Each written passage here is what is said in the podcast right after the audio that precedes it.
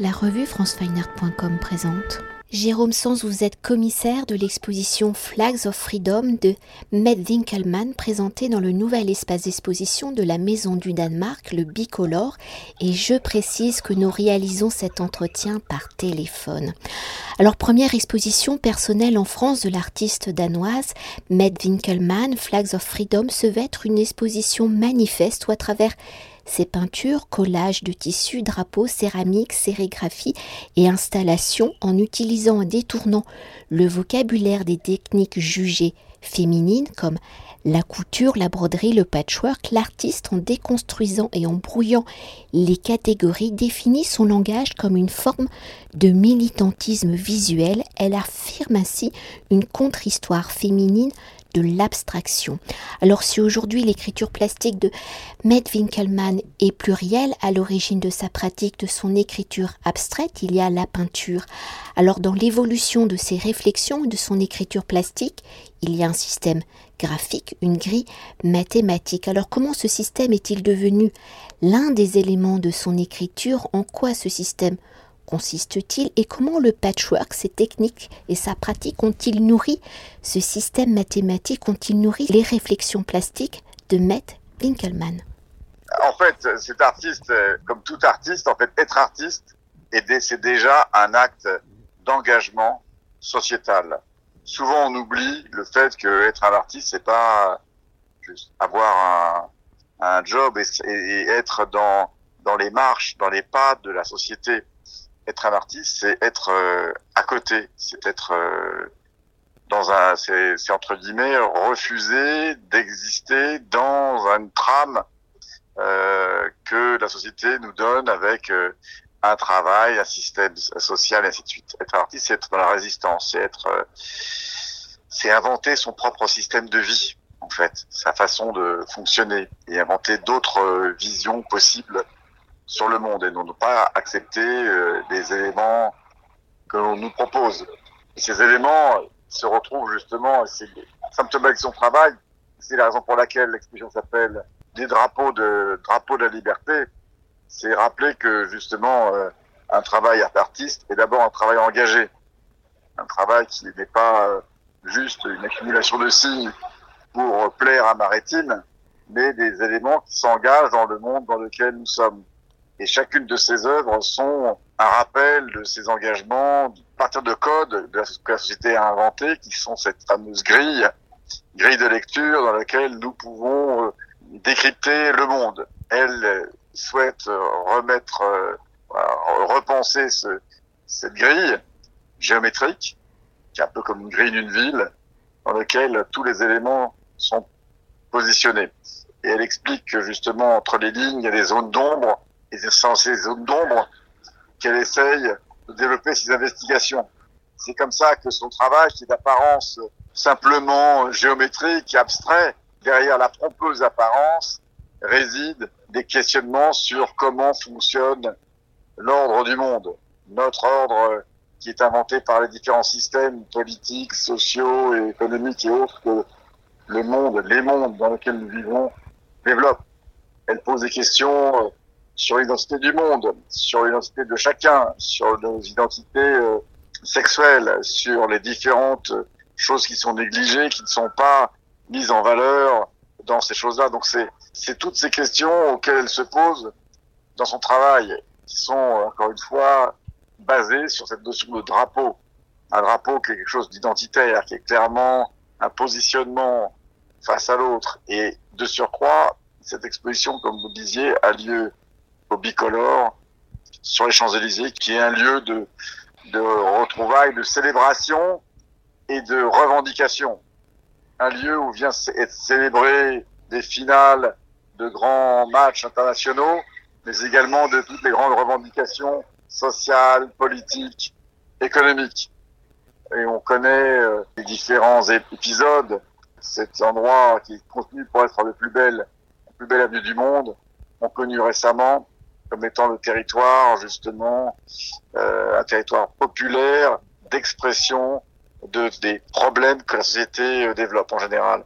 Et c'est un peu dans ce sens-là que, un peu comme dans une interstice, son travail vient se poser là, non pas en mémoire des événements qui ont lieu, mais, en, mais comme un miroir du fait que dans ces interstices peuvent toujours se poser des questions.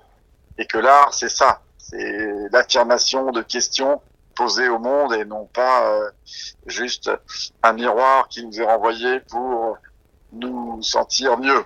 Et vous avez un peu devancé ma prochaine question, mais pour continuer d'évoquer les réflexions plastiques de Matt Winkelmann, peut-on s'attarder sur le titre de l'exposition, justement Flags of Freedom, drapeau de la liberté, qui est également deux œuvres créées spécialement pour l'exposition et que l'artiste a conçu après avoir visité le Bicolore, donc le lieu d'exposition de la Maison du Danemark, où elle y associe donc le symbole du drapeau et les techniques, enfin la technique du patchwork. Alors quelle est l'histoire de ces deux drapeaux pour mettre Winkelmann Quel est le symbole justement du drapeau pour concevoir ces deux œuvres à l'aide de la technique du patchwork? Comment l'artiste détourne-t-elle la notion officielle de nation? Comment ces deux œuvres font-elles communauté? Comment sont-elles le symbole de la liberté?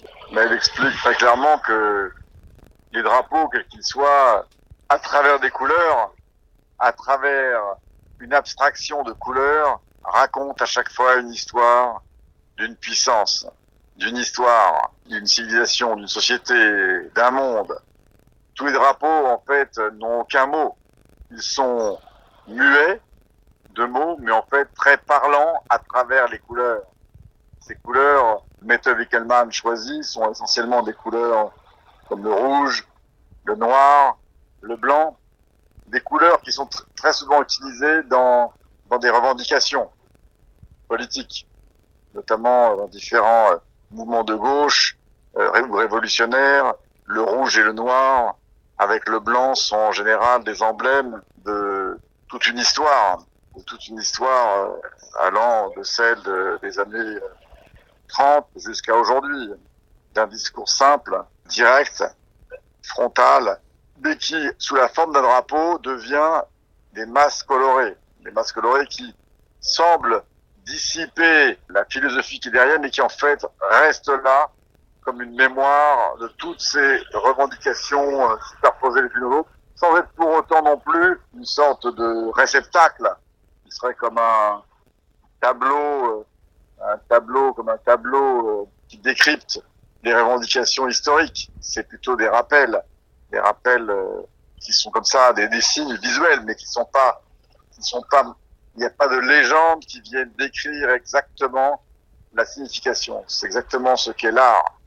Que l'art est une porte ouverte, encore une fois, à des questions et que la question se pose là sur la signification de nos drapeaux, de la limitation, par exemple, des territoires. Pourquoi on est encore aujourd'hui dans un monde où il y a des territoires qui ne sont pas les territoires naturels, les territoires qui seraient logiques à des territoires qui sont abstraits. Je vous renvoie là au livre de Régis Debray à ce sujet. Donc elle parle de, ces territoires-là, mais elle parle aussi des territoires entre chacun, des limites, des différences. Pourquoi créer euh, un distinguo? Pourquoi parler encore de paramètres qui fait que les uns et les autres on se regardent en chien de faïence alors que on est une humanité? Pourquoi n'a-t-on pas encore compris ou assimilé nos différences qui sont en fait pas nos différences, qui sont nos similitudes, et qu'il y a quelques détails qui fait que bah, ça déraille. Et donc elle parle de tout ça. C'est de, de, ces, de ces sujets qu'elle qu'elle évoque dans ce travail de manière assez subtile et très fin. Une analyse qui euh, qui peut être euh, qui ne se décode pas euh, dès le départ. C'est pas non plus un travail qui doit avoir un lexique pour le comprendre, mais qui a différents niveaux de lecture, comme toutes les grandes œuvres d'art, comme les euh, tous les grands les grands chefs-d'œuvre. Il s'agit de littérature, du cinéma ou de l'art en général. C'est des œuvres qui sont polysémiques, qui sont pas euh, uniquement euh, qu'un monologue simpliste sur le monde. Et c'est ce que je trouve très beau dans son travail, c'est comment cette jeune femme s'inscrit dans cette histoire militante. Car l'art reste malgré tout un territoire de possibles négociations, de dialogue, d'avancer sur le monde. Donc c'est aussi rappeler que la part de l'art, même dans un moment difficile comme le nôtre, elle est cruciale. Ce n'est pas quelque chose qui ne serait pas indispensable, comme certains ont essayé de dire. C'est capital pour pour le monde, pour la pensée, pour le présent et pour l'avenir. Vous ne me voyez pas, mais je hoche la tête à, tout ce que vous euh, venez de dire. Et pour continuer avec la structure du patchwork, à son importance dans la tradition euh, danoise, mais pas seulement, où les femmes se réunissaient et échangeaient des morceaux de tissu. Dans la construction de l'œuvre de Med Winkelmann, il y a aussi l'importance du geste, celui du corps, de sa place dans l'espace, dans la société, de son action sur l'œuvre. Alors comment Med Winkelmann définit-elle justement le corps et sa place dans l'action de créer, comment cela se matérialise-t-il et dans la prolongation de la place du corps, comment l'artiste y pense-t-elle, positionne-t-elle aussi celui donc du regardeur, du futur visiteur de l'exposition? Tout son travail en fait est basé sur le corps. Elle commence au départ très souvent, en tout cas dans tous ses travaux à partir de tissus, comme une couturière avec un patron. Le patron, c'est la mesure, la matrix d'un corps. Tout commence par là dans son travail. La première étape, c'est la construction, l'élaboration d'un patron sur lequel les choses vont ensuite venir, comme vous l'avez dit, en patchwork, venir s'assembler les uns avec les autres comme un collage d'éléments qui fait que se construit progressivement l'œuvre en train de se faire. Tout est fait là, effectivement, euh, d'abord par cette matrice, ce patron, mais qui est fait aussi par une personne, et parfois par des personnes, qui viennent construire ensemble ses mains, ses personnes. Donc il y a cette dimension manuelle, physique, corporelle de femmes qui viennent construire cette œuvre. Il s'agisse euh, de l'artiste elle-même, Mette Wickelmann, ou de personnes qui viennent l'aider à construire. Et comme vous le rappeliez euh, il y a quelques instants, son travail est aussi celui d'un partage. Il s'agisse euh, du patchwork, comme vous le disiez, de moments d'échange et de moments d'échange, dans le sens où une pièce peut en remplacer une autre, une couleur peut en remplacer une autre d'une personne à l'autre. Il y a cette dimension-là de débat, je l'ai tout à l'heure, de négociation, de, de, partage en tous les sens du terme.